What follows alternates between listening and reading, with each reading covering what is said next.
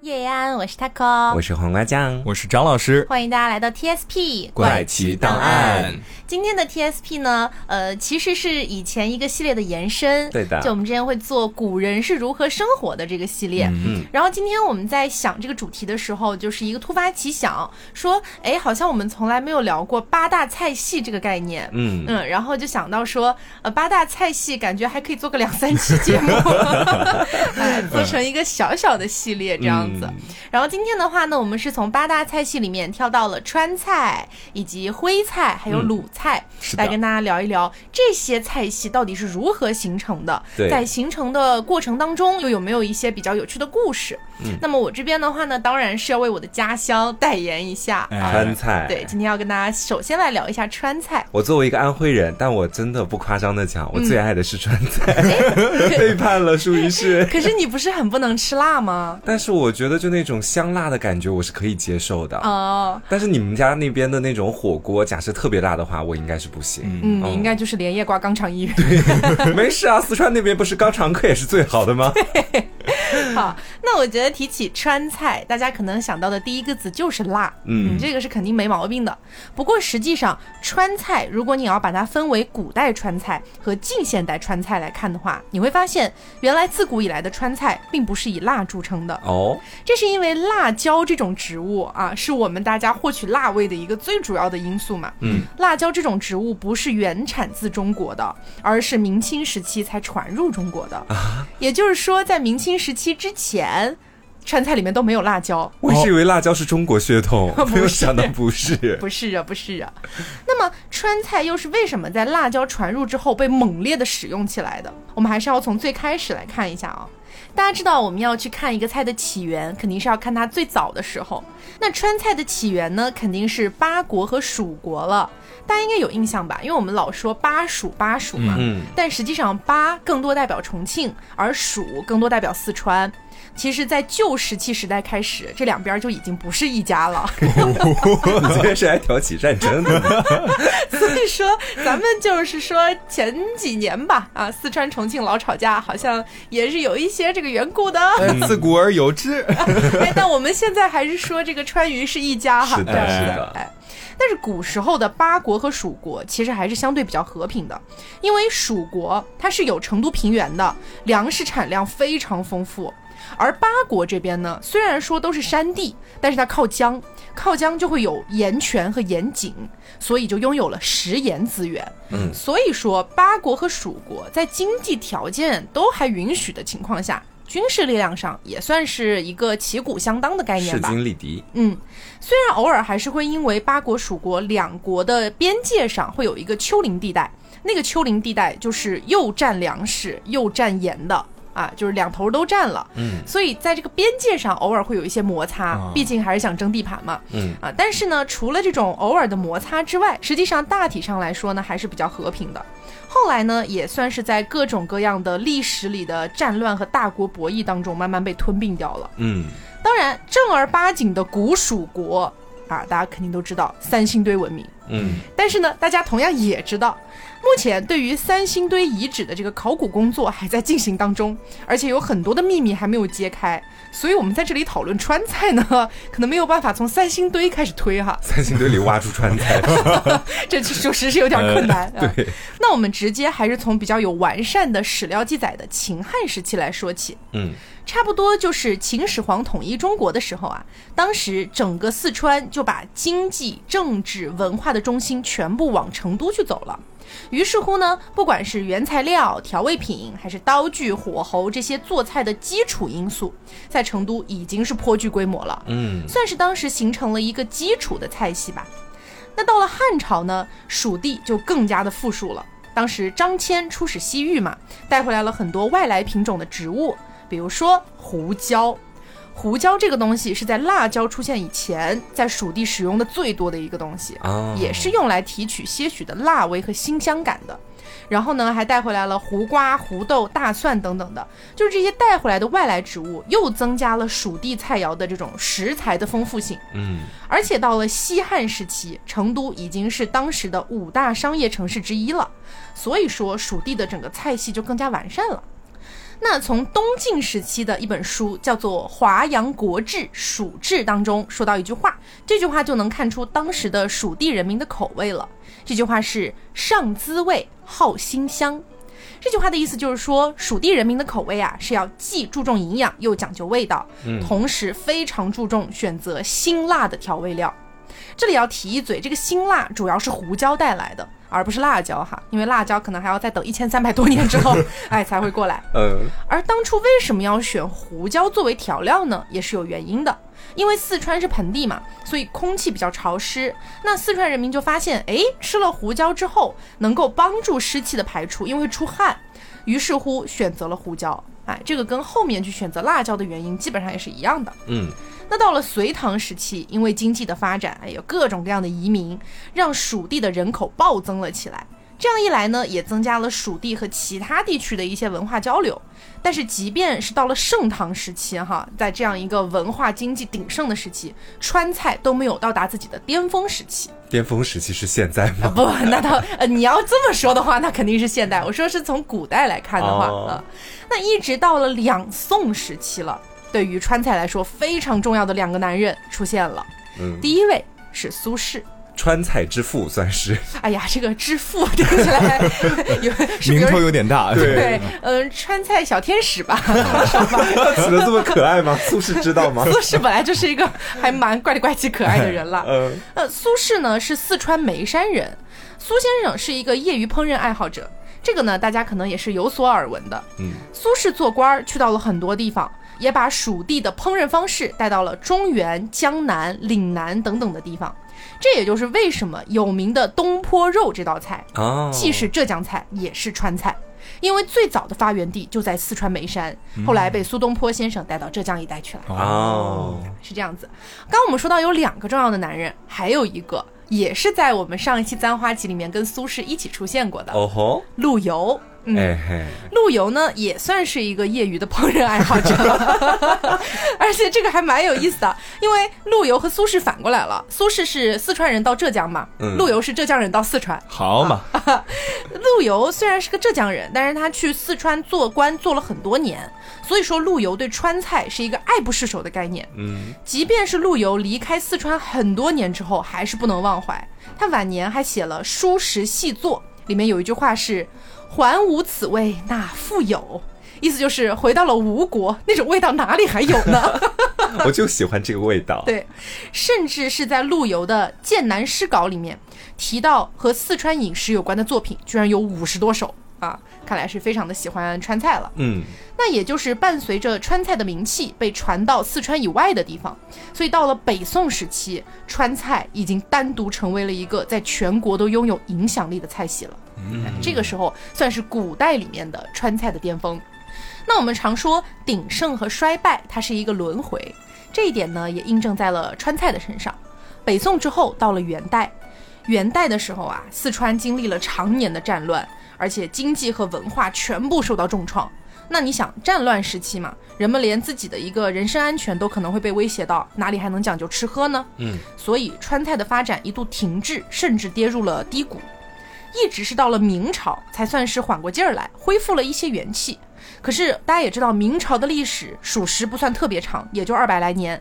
那川菜还没有到达一个彻底恢复的时期，清朝就又过来交替了。哦，明末清初的时候，四川再次遭到了浩劫，人口锐减，经济萧条，也算得上是川菜发展史上的最低谷了。嗯，于是呢，当时清朝的统治者就想要重振四川的经济。采取了一系列的措施，其中最有名的就是湖广填四川了。《清圣祖实录》卷六说道：“川省初定，事满人稀，也就是人太少了，就从湖广和其他的东南地区、西北地区，一共十多个省移民去了这个四川。那当时移民到了四川之后呢，也带去了很先进的一些生产技术，以及一些新的农作物的品种，也让四川的经济得到一个迅速的恢复。”当时带去的都有啥呢？有很多啊，比如说番茄、番薯、土豆、玉米，还有一个非常重要的辣椒。哦，哎，你这么一说下来，我觉得一个地方的美食发展跟它的经济还有人口有着密不可分的关系。对，就经济好了，然后人口才多，人口多了，美食才能够发展。没错。哎，有人就要吃饭嘛。对。那辣椒的引入，因为我们前面提到了是比较契合四川的一个气候条件的，包括地理条件，以及就是四川人民的一个口味习惯，也早就已经习惯了好辛香这个传统嘛。嗯。所以。辣椒一经传入，就在川菜制作当中被广泛运用了起来。这个时期呢，也算是一个里程碑吧，终于奠定了川菜是非常辣的这一点。嗯，而且当时呢，辣椒还和另外一个东西完美的结合了起来，那就是胡豆。辣椒和胡豆。一起组成了什么玩意儿呢？啊，豆瓣酱。对，豆瓣酱现在也太火了吧！全国各地基本都拿它做菜。对，那这个近代川菜的灵魂豆瓣酱，也就是在这个明末清初的时候出现的。嗯，然后在清朝的时候，还有两道川菜也是非常知名的，到现在大家都还是非常喜欢的两道菜。嗯，他们的诞生故事也跟大家浅浅聊一下啊。嗯，清朝同治年间，成都北门外万福桥边上有一家小饭店。这个小饭店里的这个女店主呢，脸上有很多的麻子，大家应该已经知道了吧？懂了啊，对，这位麻婆豆腐，对，麻婆豆腐，对，这位女店主她就用嫩豆腐、牛肉末、辣椒、花椒、豆瓣酱等等的材料制作了这道麻婆豆腐。嗯，后来呢，那家小饭店的名字也改名叫陈麻婆豆腐店了。哦。还有一道菜呢，是和清朝的山东巡抚，也是四川的总督丁宝桢有关的。这个人呢，他对烹饪也是颇有研究啊。嗯，而且这个人他有一个非常大的爱好，他很喜欢吃鸡肉和花生米。懂了，宫保鸡丁吗？宫保 chicken。对，但是宫保鸡丁的这个源头到底是哪里，其实还是存在了一些些的小争议的。这里只是给大家讲其中的一个说法啊。是，说这个丁宝桢啊，他在山东这个地方啊做官的时候，他就让自己的家里面的厨师改良一下鲁菜。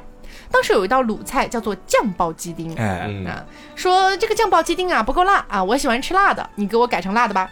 后来呢，这个丁宝桢去到了四川担任总督嘛，于是就把这道改良版的酱爆鸡丁推广开了。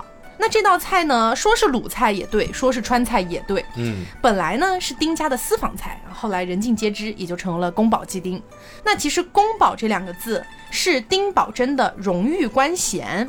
因为丁宝桢当时在蜀地待了十年左右，为官呢是非常的刚正不阿的。他在光绪十一年死在任上，然后朝廷呢为了表彰他的功绩，追赠为太子太保。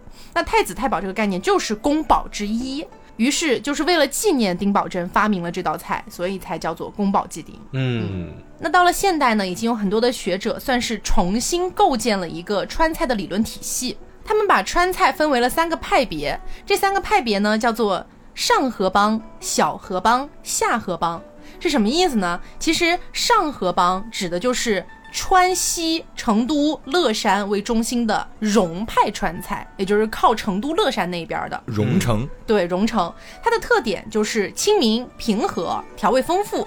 但是口味相对来说会比较清淡一点，我比较喜欢这种。对，然后呢，传统菜品会比较多。嗯，小河帮呢，指的是以川南自贡为中心的盐帮菜，同时包括了宜宾菜、泸州菜和内江菜。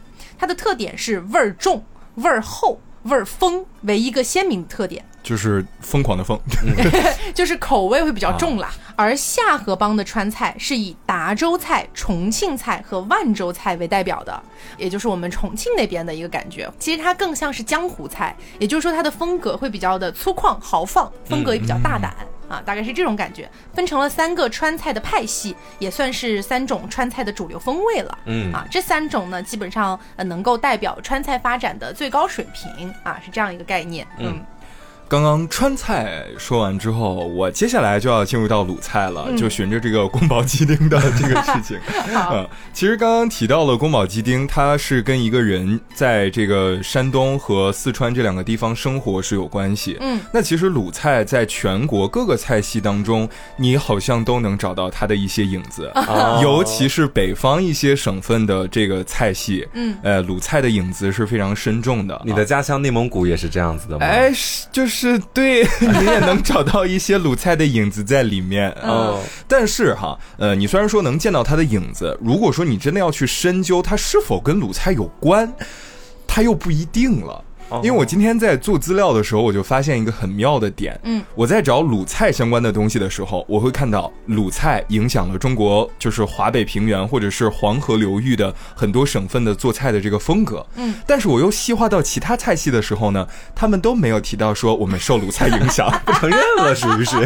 啊，但是这个学术上的这个讨论呢，我觉得呃，感兴趣的朋友还是可以自己再去找一找。但是可以确定的是，我们现在吃的有一些就是偏北方菜系的家常菜，嗯，你是可以找到一些鲁菜的影子的。哦，明白。嗯，那其实就是我今天想要说的第一个小点，就是鲁菜真的是只局限在山东吗？显然不是，整个华北地区，呃，包括甚至带一些西北，只要是黄河流域的这个。部分的省市，你基本上都能见到鲁菜的影子。嗯，那其实，呃，东北菜，我们就拿它举一个例子。嗯，那。目前比较多见的一种说法，也是从鲁菜这边说起的哈，是说在清朝那个年代，就十九世纪八十年代左右，因为当时这个天灾人祸，然后当时的清朝的朝廷呢，对东北地区解禁了。嗯，因为之前我们好像说是什么流放宁古塔之类的，就觉得东北是一个很偏远的地方。嗯啊，当然我们也不排除就是满洲人他们是从那边清军入关，嗯，来到这儿来，就是对自己的家乡进行了一个小小的开放的一个动作。嗯，哎，那华北和中原这个地带的当时受灾的灾民呢，迫于生计没有办法，我要过日子，嗯，就集体往地广人稀的东北方向迁移了。那从清朝开始，一直到民国这几百年的时间里面，有三千多万人次从中原地带往东北去走了。这就是我们之前可能有所耳闻的闯关东。嗯，明白。嗯，那。有这一部分人来到东北扎根，来到东北生活，那这个人口基数就在了。那有一部分的山东人，久而久之就把自己的家乡的这个菜的口味啊，包括一些风土人情带过去了，哎，带过去了，就跟当地所谓的这个东北菜进行了一些融合。啊，对，在这儿有一个很巧的点，是我在查东北菜这个东西的时候，我看到他写的是。是以当地居民根据地方菜系作为改变，然后再融合，比如说满族的菜啊，然后周边一些其他国家的菜啊，融合起来的这样一个菜。所以说，目前可能会比较清晰的感知是。东北菜和鲁菜是有一定的血缘血缘关系的，哎，是是是。那背井离乡的难民们，往往都是这个拖家带口，因为之前有这个电视剧《闯关东》，我们也看到过，就是里面的生活大概是一个什么样子。其实能够生存下来，在那片黑土地上，已经算是很满足的一件事儿了。所以当时他们的需求就是，我能吃饱之后能干活儿就可以了，就可以了。嗯，你就会觉得东北菜。好像到现在看都是非常的粗犷，呃，非常的外放，哎，非常的实在，对对对。但是所有的鲁菜都是这样吗？不一定。嗯，因为刚才我说到的是，它是受鲁菜的影响。嗯，哎，但不代表鲁菜它真的就是一直走这个风格。那其实鲁菜最早的起源呢，是在春秋时期。就是齐鲁之地，嗯，哎，那这个地方呢，其实对地图印象比较深刻的小伙伴们应该都有所了解。它又有平原，然后呢，它又靠海，而且它周围还有河，嗯，它这个水草丰茂，而且呢，物产就是比较丰富，嗯，想吃啥都有，有菜，有粮，有鱼，有肉，有肉，嗯，就啥都不缺。其实从食材的基础上，也能奠定一部分鲁菜这个菜系非常的丰富的一个基础。嗯啊，那当时鲁菜其实比较看重的一个事情呢，就是调味和制作的方法。呃，有一句话是这样说的：说鲁菜是奠定了中式烹调技法的一个基本框架。嗯，因为当时鲁菜，呃，包括现在也是蒸、煮、烤、酿、煎、炒、熬、烹、炸、辣、盐、豉。醋、酱、酒、蜜。教很多种对于食材不同的处理的方式，说了十几个字哎，刚对，会有数，真的好多。其实我今天在做资料的时候，我就是看到川菜也是有很多很多不同的这种烹饪方式的，嗯，只是说跟鲁菜比起来的话，确实里面有一些烹饪方式并不是那么的在全国普及开。嗯，对。但是你像鲁菜，它基本上在全国铺铺开的一些烹饪方式，在其他菜系当中也是同样很受用的。嗯，对。那除了刚刚我说到的几个烹调方式。之外呢，还有就是鲁菜的调味。嗯，其实鲁菜，呃，我们一般吃到它的时候，你会觉得，哎，有一些食材原本的味道，有一些鲜咸的味道，嗯，那其实就代表了鲁菜它的特点就在于要突出食物原本的本味，以及咸鲜。这样的感觉，嗯，所以说，呃，你一听到这个做菜，你要放一些，比如说味精、鸡精来增鲜，嗯，放一些糖来增鲜，那很可能这道菜的做法借鉴了一定鲁菜的基础。哦。哎，那鲁菜我也刚刚说到，跟东北菜可能是有一些血缘关系，嗯。啊，但它又不一样。它不一样的点就在于鲁菜，其实从根源上来说是会比较精致一些的。嗯嗯，一个是它这个食材比较丰富，再一个是它跟文化背景也是有一定的关系的。嗯，山东这个地方出了一个大人才，孔子。是的，哦，孔孟之乡，齐鲁大地。这个地方呢，孔子的儒家学派其实也为鲁菜这个菜系。奠定了一定的所谓文化基础，嗯，因为孔子我们都知道他在学识上有很高的造诣，嗯，他对于人生的一些理解也让我们到现在都很受用，嗯，但是他对吃也很有要求，哦，对，要吃得好，哎，要吃得好，因为孔子他就说过一句话叫“食不厌精，脍不厌细”啊，呃，这句话的意思呢，就是说你吃的东西最好是非常的精巧，然后包括这个肉，因为脍。我们都知道它这个是肉的意思嘛，嗯，那肉的话呢，你要把它变得很细、很薄。以求这个精巧的程度啊，所以你看，从这个地方也能看得出来，一个地区它的物产丰富以及经济文化的发达，就能够促使这个地方的菜系可能会听起来更加精致小巧啊，比较美观啊等等的。但是你再回看啊，就比如说刚刚提到的东北菜以及川菜，其实他们的很多的特点都是和底层人民的苦难有关系的。嗯，你像比如说川菜这边，甚至还比东北菜那边好一点点，因为川菜这边主要是因为潮湿闷热，然后以及就是战乱导致的人口流失，湖广填川带来了一些新的融合而已。但是东北菜那边的话，大家不要听到黑土地觉得说，哎呀，黑土地就是一个很能产粮的一个地方，确实是这样。可是东北它冷啊，对呀，也就是说很多植物其实是没有办法好好存活的。对，这也就是为什么影响到东北菜有很多的像这种乱炖啊、一锅出啊，他们的主要目的就是为了吃饱能干活。是，嗯嗯。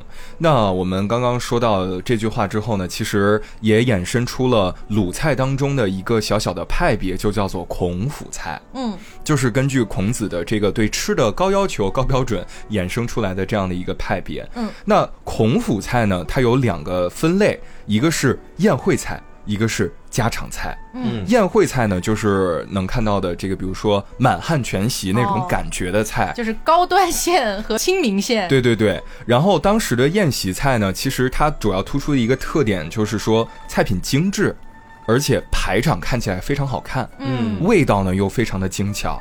而且通常每一道菜从它的名字上就会有一些非常好的寓意，嗯。啊，然后再说花开富贵，对，有类似的感觉，对，然后再说到这个家常菜呢，就是孔府的另一类菜肴，呃，比如说米粥啊、煎饼呀。咸菜呀，等等等等，然后还有比如说这个豆芽、鸡蛋、茄子等等。呃，虽然说也有一些从呃当时的外来引进的这个食材，但是你会发现他们特别擅长把这些食材化为己有，就是融入到鲁菜这个体系当中。嗯，那他们的一个原则就是精菜细做，细菜糖炒。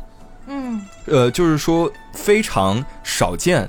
或者是值得好好品味的这些食材，我一定要细心的给它烹饪完美，很精致。对，那对于更加稀少的一些菜品，或者是这个体积比较小的食材，我会选择用糖炒的方式来处理，就是我会加以带糖这个味道来提鲜。嗯，哎，是有这样的感觉，所以说孔府菜在鲁菜当中占到的就是一个非常精致的这种感觉，这样的一个地位了啊。嗯，那我们刚刚说到了有这个孔府菜，那除了孔府菜之外呢，鲁菜还有比如说胶东菜，就在胶东半岛。嗯，然后济南菜是从济南发展开来的，还有博山菜。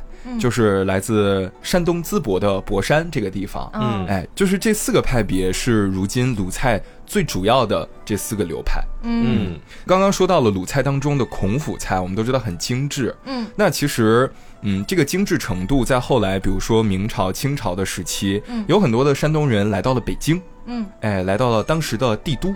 啊，然后呢，开始逐渐走入宫廷啊，所以我们会在现在看到有很多北京菜，包括所谓的宫廷菜，其实多少也都是跟鲁菜。呃，有点血缘关系，有一些个渊源的，算是桃李满天下了。应该对对对，呃，如果大家感兴趣的话，其实可以找一个电视剧叫《什刹海》，嗯，呃，我记得是关晓彤演的，嗯，对。然后他那个里面的话，讲的就是一家子人从爷爷就开始做卤菜，然后一直传承传承传承下来，开这样一个卤菜馆的一个故事。嗯嗯，其实挺有意思的一件事情。哎，我觉得听着觉得好可惜哦，就是因为我本人好像至今没有吃。过所谓的正宗鲁菜是，嗯，正宗鲁菜好像在。北方会比较容易找到，尤其是北京。嗯，但是你要到山东的话，它可能把鲁菜的每一个派别都有细分，嗯你难以找到，比如说鲁菜这一个关键词，它能给你推荐哪家店？嗯，你很可能是需要再细化一下，再去找这些关键词。这是你去山东找一的时候的总结是吗？山东的男人也不错，亲子们。对，呃，其实我觉得这也是我来到杭州之后发现的一个点，就是可能鲁菜这个菜系，你要找到一些呃。相对来说比较正宗的，它可能很难在一家店包罗万象。嗯，但是江浙这一带的这个菜系的话，你要想找到一些比较正宗的，你很容易就会找到那么一两家店。嗯，因为它会把所有的所谓的代表菜都拎出来给你放到一家店去。那我们刚刚说了有这个四个主要的派别。嗯，那这个派别当中其实也会有一些所谓的代表菜，但是今天呃想要说到的不一定能够把这四个派别都。涉及到，嗯。啊，那下面我就要说几个代表菜了。嗯，那鲁菜当中比较常用的烹饪方式分别是爆，就是火爆的那个爆，爆炒；扒，扒，就是扒肉条这个东西，或许你们有听闻吗？不太没怎么听过，就是类似于扣肉的那种感觉。啊，懂懂。对，还有拔丝。啊，嗯。对，这是鲁菜。那他们有一句话是说，烹饪之道如火中取宝，所以鲁菜对于火候的这个讲究也非常的拿捏。这句话说的好好啊，就是火中取宝，你晚一点不行。早一点也不行，时机很重要。对，时机很重要。对，就像那天我在家里面想做一个糖醋排骨，然后呢，我就去上了个厕所。去之前我看到水还蛮多的，因为它要焖嘛。对，上了个厕所回来就糊了。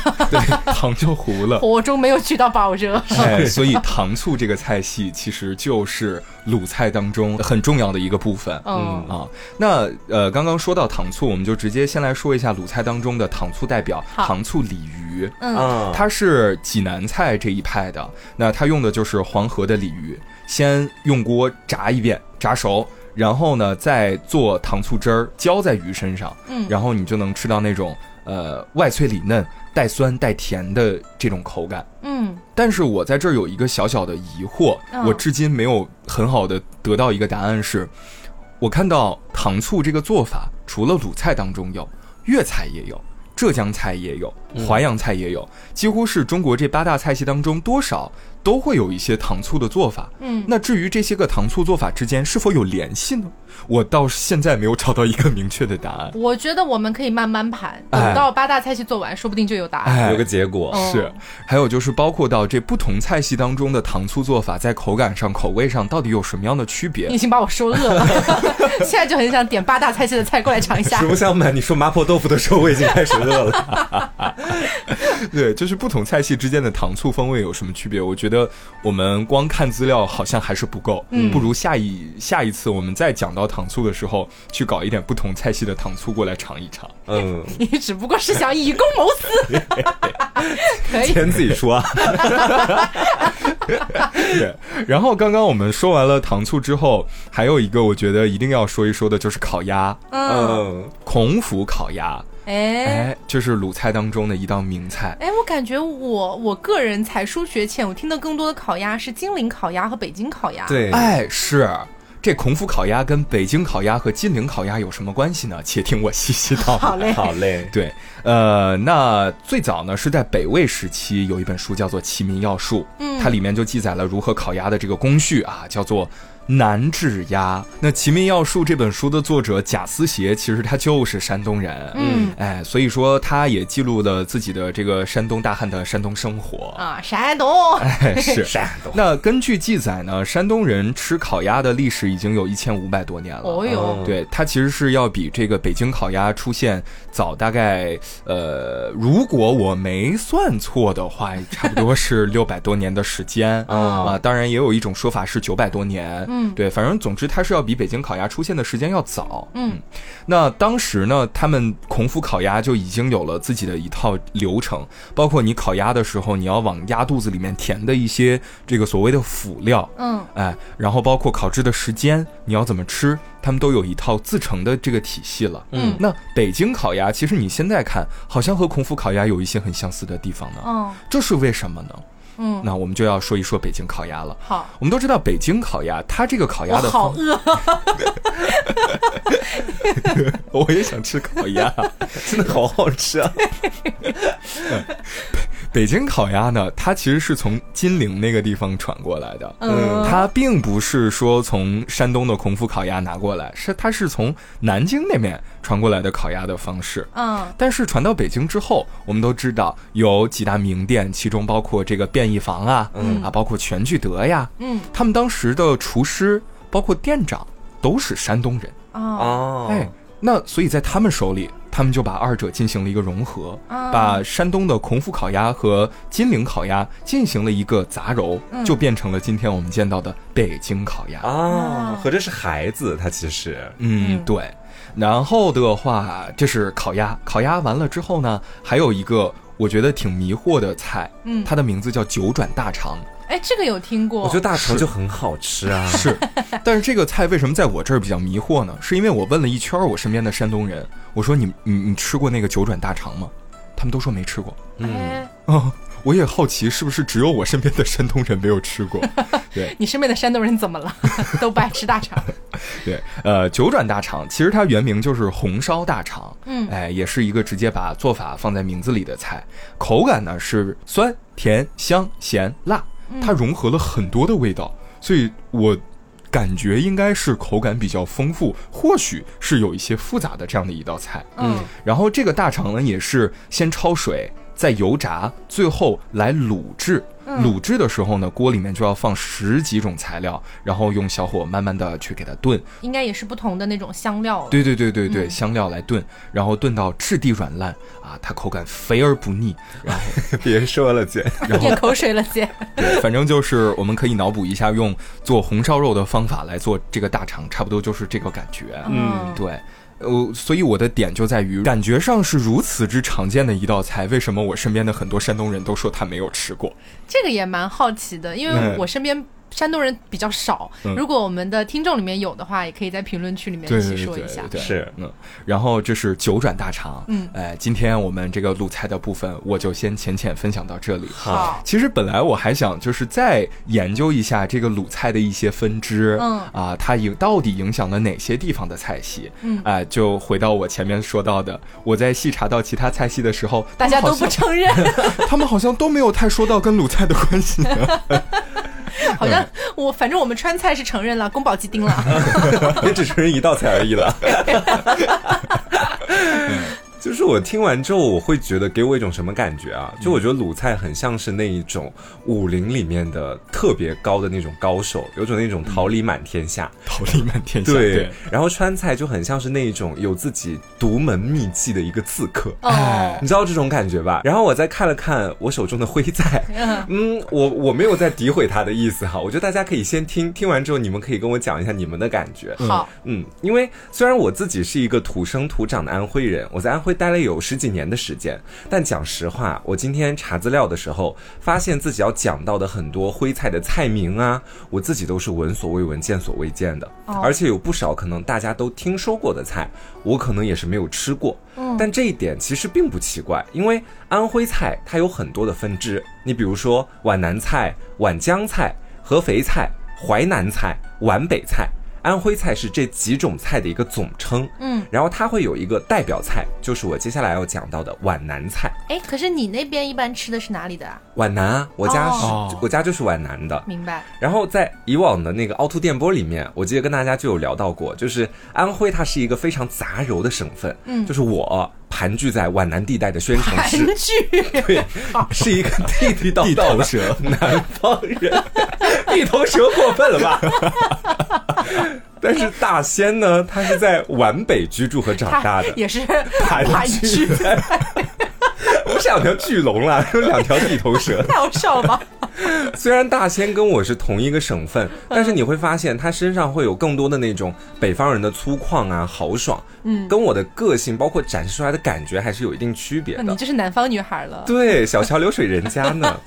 就地域的差异就会带来饮食习惯的不同，比如说在个人喜好上面啊，我就很爱吃大米饭。如果你让我午餐或者晚餐去吃面条的话，那也是在家里没有米或者懒得煮饭的一个情况之下。嗯，但是我跟大仙住在一起之后，我发现他对面条有一种非常狂热的爱好。对他很爱，而且他还会自己做那种就是手擀面。对手擀面，我觉得好厉害哦。对，我就跟他住一起之后，我发现这好像就是同一个省份，但是饮食习惯会有不同的那样的一种差异。哦，对，因为就比如说像我们要买一点那种主食囤在家里的时候，南方人应该大部分都只会囤米，对，或者囤少量的面粉。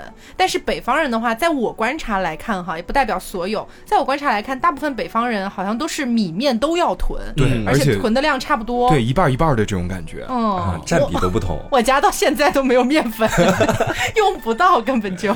对，当然我们前面说到了徽菜里面还是要以皖南菜为代表。这是为什么？就得从咱们是因为你盘踞。我说，我一九九九年生，我影响历史是吗？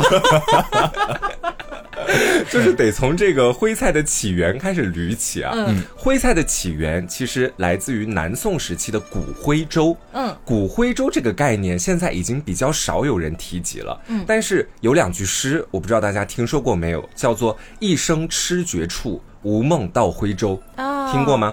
这个徽州它具体指的是安徽的哪些区域？我到后面会给大家讲到的哈。好，那为什么要卖关子？哦，因为我接下来要进一下正常的流程。姐好，就随着时间的前进还有发展，然后也经过了历代名厨的改良和创新，就徽菜它已经从原本一个只在徽州地区大家的家常菜。就变成了一个南北咸宜、自成一体的著名菜系，也名列了八大菜系当中嘛。这一点我觉得挺不容易的，因为我们前面就有讲到说，安徽的南北它的饮食差异会比较明显，嗯，但是徽菜能够在这之间做到一定的兼容，同时还把自己本帮的菜流传到了江苏、浙江、福建、上海、湖北，甚至远到西安那些地区，哦，就满足不同地方人的不同口味了，嗯，确实也是对徽菜的一种认可。那接下来我们就来讲一讲徽州地区具体指的是哪里？哎，这点其实说下来有点落寞，因为大家现现在打开安徽省的这个地图，你就会发现里面并没有徽州这个地方。嗯，但是，嗯，但是对于每一个安徽人来说，应该都是知道这个地方的。它现在已经不存在，但曾经的它是非常的繁荣的。徽州地区也叫徽州府，是古代的一个行政区划名，它位于新安江的上游。徽州府主要管理的是歙县。还有包括现在黄山市除黄山区以外的其他区域，还有宣城市的绩溪县和江西上饶市的婺源县。嗯，其实我们从这里就可以看出，徽州地区它原本是一个整体。但是在经历了许多次的行政区域规划之后，才变成了我们现在所看到的一种情况。哦，比如大部分的区域都成为了黄山市的一部分，然后呢，绩溪又被划给了宣城，也就是我的老家。婺源呢又被划给了江西。这其实是我们都挺不愿意看到的，因为本来是一个整体的徽文化区域，在地域划分上。其实非常明确且实在的讲，已经是一个四分五裂的状态了，割裂开了。对，那现在我们要寻找一个徽菜的起源，是要跨市、跨省的去追根溯源的。而且徽文化它不只有徽菜，还有徽商。明清时期的时候，徽商是称雄整个中国商界整整五百多年的时间，嗯，甚至有无徽不成镇、徽商遍天下这样的说法。那现如今，随着徽州的这个消失，徽菜和徽商都已经不复当年的盛景了。嗯，所以就连《人民日报》里面有一个高级记者叫做李辉，他都写着说：“可惜从此无徽州。”所以说这也是我为什么在前面说是一个挺落寞的事情。嗯。而且因为我自己就是安徽人嘛，我住的地方也是前面跟大家讲到的宣城市，离徽文化的那个发源地是很近的。然后我就会经常到黄山那边去旅游，就听到导游去讲述一些。徽文化的变迁的时候就非常落寞，然后这几年也经常会有那种要恢复徽州区域的消息和传闻，但是我只能说落到实处，可能还得看未来呃具体的一个规划和考量吧。只能说期待有一天能看到徽州继续作为一个整体，将整个徽文化继续发扬光大。嗯。虽然咱们今天说的是这个徽菜，但我觉得前面也说到了，地方的菜肴和地域的文化是完全没有办法分隔开来的。比如前面可能很多人就好奇，虽然徽菜发源于徽州，但为什么徽州这个区域在现如今的安徽省地图上找不到啊？你也没有办法去寻找整个徽菜的一个根源，所以在上面才会给大家花一定的时间去解释这个事情。嗯，那接下来我们就来一起来聊一聊徽菜的口味，还有它的经典菜式。开吃，对，开吃啦。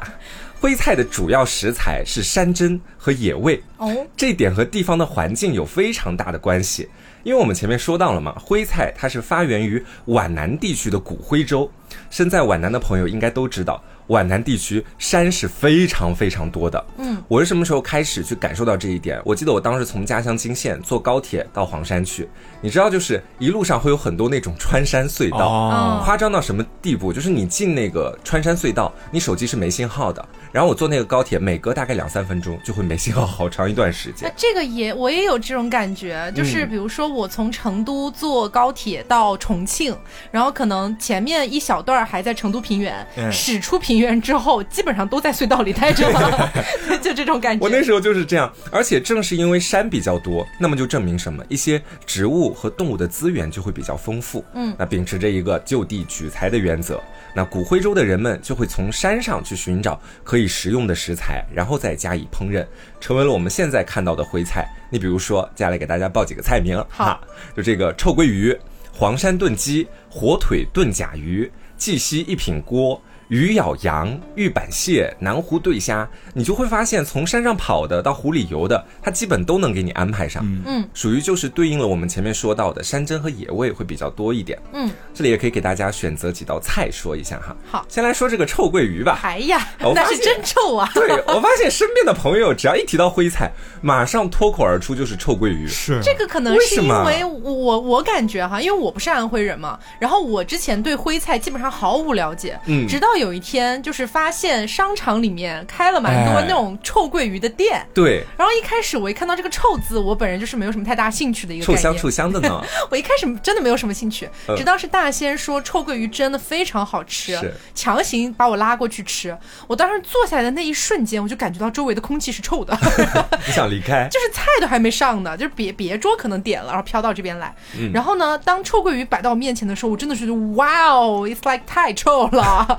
但是当你真的夹起一筷子去吃的时候，真的很好吃。嗯，我觉得也算是蛮神奇的一道菜吧。是张老师知道臭鳜鱼吗？我倒是知道臭鳜鱼，但是我好奇的是臭鳜鱼它这个臭是，我后面会给你讲到。好的。因为我这几年在外面工作，就有时候看到去饭店里面，在杭州饭店里看到菜单上有臭鳜鱼，我也会点一点。但是我只能这么讲，跟家乡那边的味道差的真是不止一点两点，只能前缓乡愁。是不够臭还是不够好吃？要不然过臭，要不然就是没有臭香臭香的感觉，你知道吧？就一道好的臭鳜鱼，它讲究的是菜香鲜透骨，鱼肉酥烂，风味独特。嗯，说大白话就是鱼肉要有劲道。口味要够重，但是臭味最好不要那么那么那么的重啊！就就我一直都觉得臭这种口味，它的运用是很讲究出场的时机，还有力度的。对你不能出现的太早了，太重了，就很容易会让人没有食欲。嗯，你也不能太晚了，晚到回甘的时候才开始发臭，就很奇怪。我吃家乡回甘的时候发臭是怎么回事啦？就我吃家乡那边臭鳜鱼的时候，你闻的时候感觉是臭香臭香的。固然有臭味，但是也有香味在里面。嗯，到嘴里之后，你就会发现那个臭味逐渐开始淡化，就被那种鱼肉的鲜嫩还有调味料完全的盖住了。嗯，然后咽下去之后，你会忍不住想要咂巴咂巴嘴，忍不住想要再吃一口，就感觉会上瘾的那种。然后臭鳜鱼这道菜的历史也很有意思，我们就来说一说哈。因为臭鳜鱼它的全称其实是屯溪臭鳜鱼，来自于屯溪这个地方。那黄山市的屯溪区以前是一个无名小镇。一八四零年以后呢，上海成为了对外出口的一个国际港口。那安徽山区就把原本从江西转广州出口的土特产改了一个路线，改成了从新安江到杭州，再到上海去出口。嗯，这样一来，屯溪啊就摇身一变了，成为了集散中心啊，逐渐就变得发达了起来。但是因为它在山区里嘛，山区的这个水产品是比较少的，所以每年到重阳节之后，桂鱼上市的时候，长江沿岸地区的望江啊、无为这些地方的商人，哎，就灵机一动，你屯溪现在不是挺发达的吗？那我们就把这边的鱼都拖到你们那边去卖吧，反正那你们那边水产品比较少。他们就从望江那边要去挑那个鱼到屯溪，但是这个路程非常远，得有七八天的时间。那些商人就为了防止桂鱼在路上腐坏，他就会把那个桂鱼放在木桶里面，一层鱼撒一层盐水，哦，腌制。对，这样堆叠起来，在路上的时候还会把鱼翻动一次，这样这些鱼到了屯溪以后。就臭了，哎，会有点臭，但是它没有变质，甚至鳃还是红色的，只不过会发出一些异味，有一些异味这个样子。然后到那边之后，经过厨师用热油锅一煎啊，小火细烧之后，他们发现，哎，怎么这么好吃啊？慢慢就变成了现在的臭鳜鱼啊。然后当地人其实也给臭鳜鱼起了一个另外的名字，叫做腌鲜鳜鱼。为什么要叫这个名字？就跟咱们前面的故事有关系。嗯，这道菜到现在已经有一百多年的历史了。每年重阳节鳜鱼上市的时候，人们就都会去尝一尝这道菜。嗯，那以桂鱼作为食物原料的，在徽菜里面，除了臭鳜鱼这道菜以外，还有一道菜，名字起得非常有意思，叫做鱼咬羊。鱼咬羊，对，就是鲜吗？对，就是你会发现“鲜”这个字，它就是鱼跟羊组成的嘛。然后这道菜其实也是我觉得取得了其中的一些含义在里面的。它主要是用桂鱼和羊腰窝肉一起做成的，味道也是非常的鲜美。因为桂鱼它本身就是一个很鲜的东西，它会把这个羊肉再缝到它的肚子里面去，之后再加上调料一起煮，那做出来的鱼就一点都不腥，羊肉也没有膻味。而且可以说是鲜上加鲜。嗯，我本身其实对腥味啊，包括是那个膻味都特别的敏感，这也就是我平常不太吃鱼还有吃羊的一个原因嘛。但是我吃这道菜的时候，我就发现它真的是能把那个鱼的腥味还有羊的膻味藏得很好。嗯，我觉得这是它很牛的一个地方。然后这道菜也会有一个小故事啊，他说的是在清代安徽徽州府有个农民，他带着自己家的四只羊去乘船过江。但是呢，因为船舱太小了，他一不小心就把一只羊挤到了河里。羊不会游泳嘛，在河里挣扎了两下就沉下去了。嗯，引来了特别多的鱼，你争我抢，在那边吃羊肉。但或许这些鱼是吃的有点太多了，有点餐喽。对，撑住了，一个个在湖里面晕头转向的。恰巧这个时候呢，有个渔民从旁边经过，他看到这么多的鱼都在水里面乱窜，就忍不住撒了一把网。但让他比较奇怪的是，这些鱼儿可能真的是因为吃的太撑，都没有去活蹦乱跳，一个个都呆住了。他就把这些鱼都带回了家里面。他觉得今天的这些鱼特别的重，就用刀去切开了每一条鱼的肚子，发现里面都装满了羊肉嘛。嗯，这渔民当时就觉得特别的新奇，就把鱼洗干净，封好了刀口，连着他们肚子里面的碎羊肉一起去烧煮。结果发现烧出来的鱼啊，鱼酥肉烂，既不腥也不膻，味道非常的鲜美。所以在之后才有了鱼咬羊这样的一道菜。哦，久而久之，也就慢慢成为了徽菜里面非常有名的一道菜了。哦，算是一个意外。然后促成的美味是，嗯，然后我们前面说到的那个臭鳜鱼，其实也是一个意外呀，嗯，它到后面才慢慢发现这个味道非常鲜美，才慢慢成为一道名菜的嘛。其实徽菜里面还有不少菜都比较知名，比如说大家听说过吗？徽州毛豆腐哦，听过吗？会长毛的，短视频平台上刷到过。对，但是这个菜其实先前在凹凸里面，我记得我就已经跟大家讲过一次了。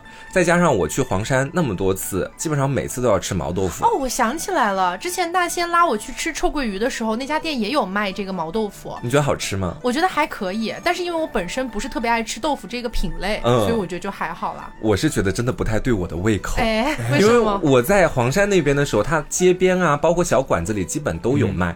我个人啊，就是不代表所有人看法，可能真的会有人会比较喜欢。你个体差异吧？对我个体差异，我就吃到嘴里觉得味道其实并没有给我特别丰富的一个感觉。嗯，跟我普通在外面吃到的豆腐，我个人觉得没有太多区别。大仙超爱吃的，大仙还爱吃王致和臭豆腐呢。对对对对。就是总而言之，我对徽州毛豆腐这个品类推荐度比较低 啊，大家也可以自行去尝试一下。嗯，但臭鳜鱼是真的非常非常的好吃。是，嗯。好，那今天的话呢，算是我们把这个八大菜系的这个系列做了一个开端。今天聊到了川菜、鲁菜和徽菜。嗯，那下一次的话呢，本人主动请缨，想要聊到一个粤菜。好，为什么聊粤菜呢？就是我说句老实话，我在这个八大菜系里面最爱的两个菜系就是川菜和粤菜。嗯，我真的太喜欢吃粤菜了，所以咱们就是下一次安排一下。粤菜真的可以的，我也是最爱。嗯，好，那么今天的话呢，就跟大家分享到这里，然后。关于像我们今天聊到的川菜、鲁菜和徽菜，如果你有一些自己的感想，或者说自己想提的一些问题啊等等的，都可以在评论区跟大家一起聊一聊。嗯，好，那么我是 taco，我是黄瓜酱，我是张老师，那我们下周再见，拜拜。Bye.